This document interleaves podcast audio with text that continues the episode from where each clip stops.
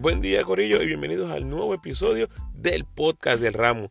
Ya arrancó el baloncesto masculino de los Juegos Centroamericanos y del Caribe, así que aquí está mi previa del torneo. Tarde, pero sin sueño. Recuerda seguirme en tu red social favorita, Instagram, Facebook y Twitter como El Ramo Opina. Y no olvides suscribirte a mi podcast en tu plataforma favorita. Agradecido por tu sintonía. Que disfrutes. Bueno, Corillo, aquí vamos. Obviamente me están escuchando.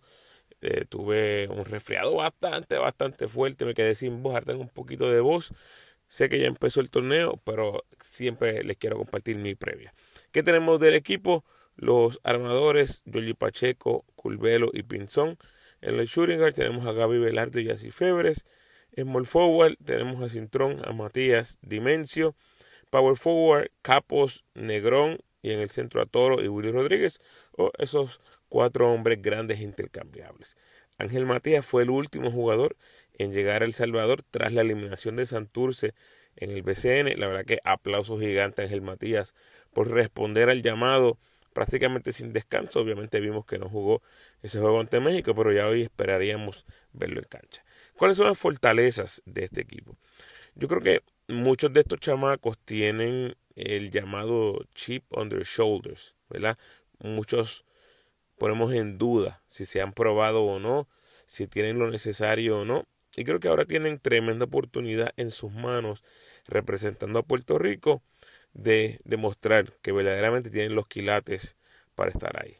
Eh, no, todos sabemos que no es el equipo grande, pero estos equipos B siempre nos sirven para ver el potencial de algunos de estos chamacos. Entonces, otra fortaleza que veo es el trío indio, eh, que es prácticamente nuestra carta de presentación, y me refiero a Cristian Dalmau, Jorge Pacheco y Jordan Cintrón. Vienen de una buena temporada en el BCN y se proyectan para estar en la conversación del equipo grande por los próximos años. Y obviamente creo que otra fortaleza es la juventud y la defensa, ¿verdad? Creo que son las fortalezas más evidentes en este equipo.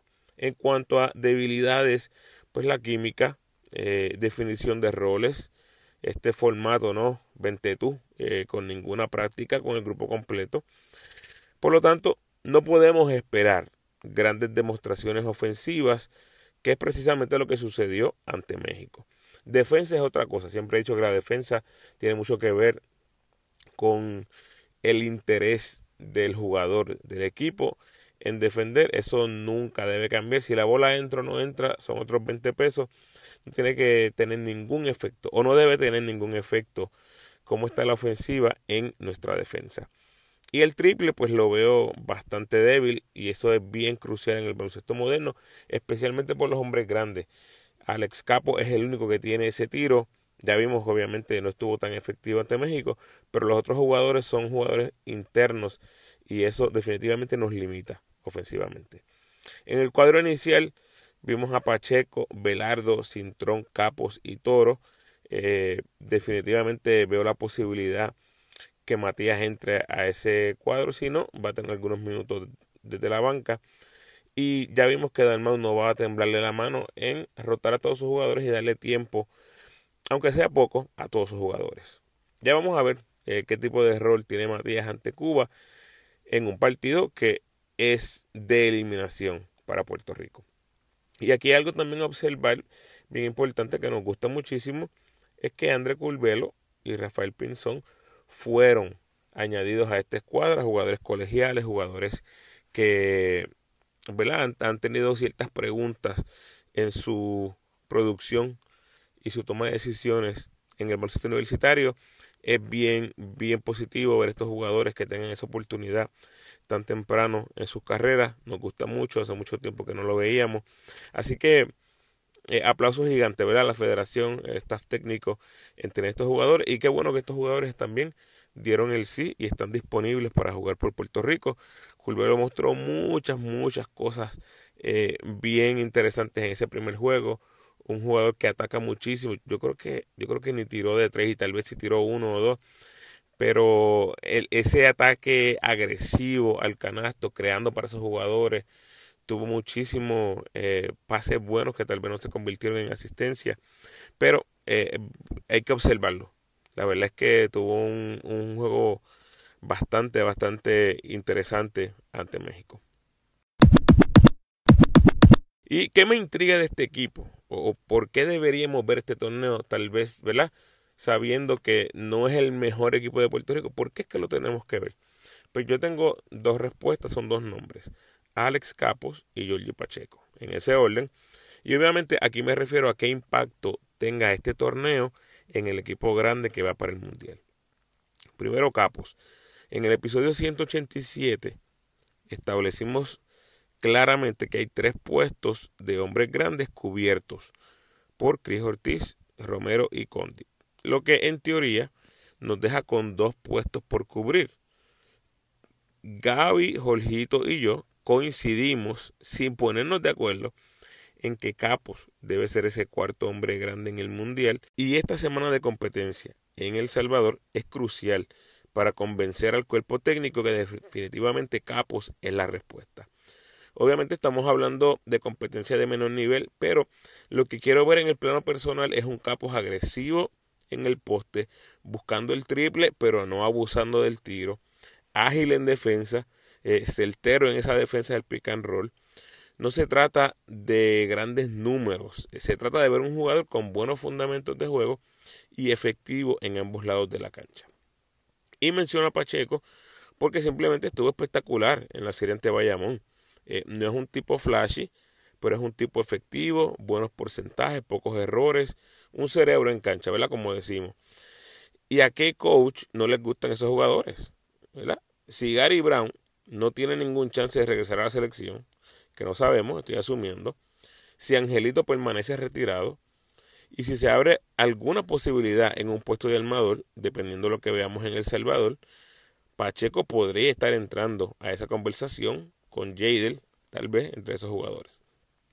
No cerremos la puerta, que no sabemos siquiera si estará abierta o si está abierta, no nos sabe. Tiempo al tiempo. En cuanto al pronóstico, eh, sería bien injusto de mi parte ponerle la presión a este equipo de que tienen que salir a ganar el oro, a defender el oro, eh, revalidándonos como campeones de la región. Eh, claro que van a salir a ganar, pero aquí hay una realidad que no podemos negar. Es un equipo joven, es un equipo con poca experiencia. México y Dominicana se perfilan como los favoritos para llevarse el oro o estar luchando por el oro, pero como siempre se dice aquí, se ganan los partidos en la cancha y no en el papel. Jugamos ante México, Cuba y El Salvador en ese orden, por lo tanto, en el papel vamos del más fuerte al más débil del grupo. México trajo buenas piezas, incluyendo algunos jugadores del equipo grande, del equipo A y ya vemos lo difícil que fue ese debut para Puerto Rico. Ya veremos si el factor fanaticada también eh, juega algún papel ante Cuba. A última hora de los juegos de hoy domingo juegan México y El Salvador. Por lo tanto, ¿verdad? ¿A qué me refiero con esto de, del factor fanaticada? Pues me refiero a que la cancha debe estar bastante llena para esa segunda mitad entre Cuba y Puerto Rico, que es el juego previo a México-El Salvador. Y como ya Cuba venció a los salvadoreños en el juego inaugural, es posible que la fanaticada neutral salvadoreña se volque a apoyar a los boricuas. Ese juego ante Cuba se perfila como uno luchado, porque Cuba siempre nos da problemas en este escenario. Como ya perdimos ante México, ya dije anteriormente, este es un partido de eliminación, esto es sí o sí y de ganarlo posiblemente nos toque enfrentar a Dominicana en la semifinal. Sin importar los resultados ante México y Cuba, el partido Puerto Rico-El Salvador debe ser de puro trámite. En un torneo tan corto, cada posesión es súper importante, cada resultado se magnifica. Así que yo espero ver a Puerto Rico jugando bien intenso y con un sentido de urgencia desde el brinco en ese jueguito ante Cuba. Yo sabía, ¿verdad?, que ese juego ante México iba a ser cuesta arriba, eh, pero creo que le ganamos a Cuba, le ganamos a El Salvador, pasando segundo en el grupo y enfrentándonos a Dominicana en la semifinal. Ese jueguito está complicado para Puerto Rico, así que nos tengo luchando el bronce contra quien sea el oponente que pierda con México en esa otra semifinal. Definitivamente creo que se puede ganar esa medalla en este torneo. Así que ese es mi pronóstico final. Puerto Rico sale con el bronce en El Salvador 2023 y crucemos todos los dedos. Hasta aquí nos trajo el barco Corillo. Los leo en las redes y los espero en el próximo podcast.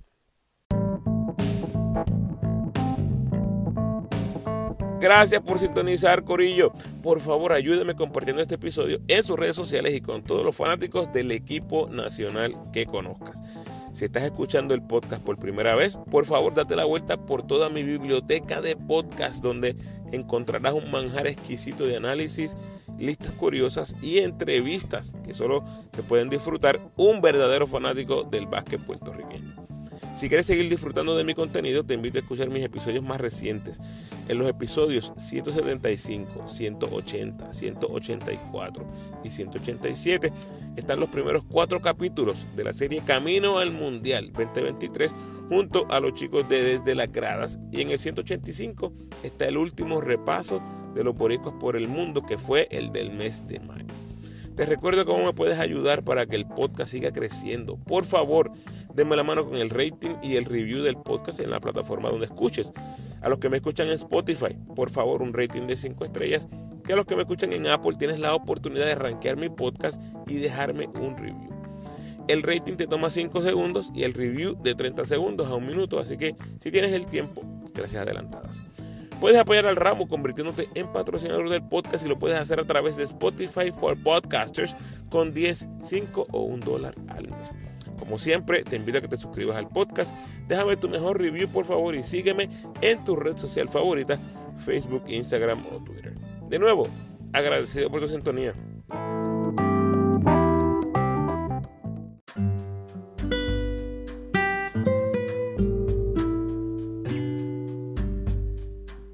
El pensamiento de hoy.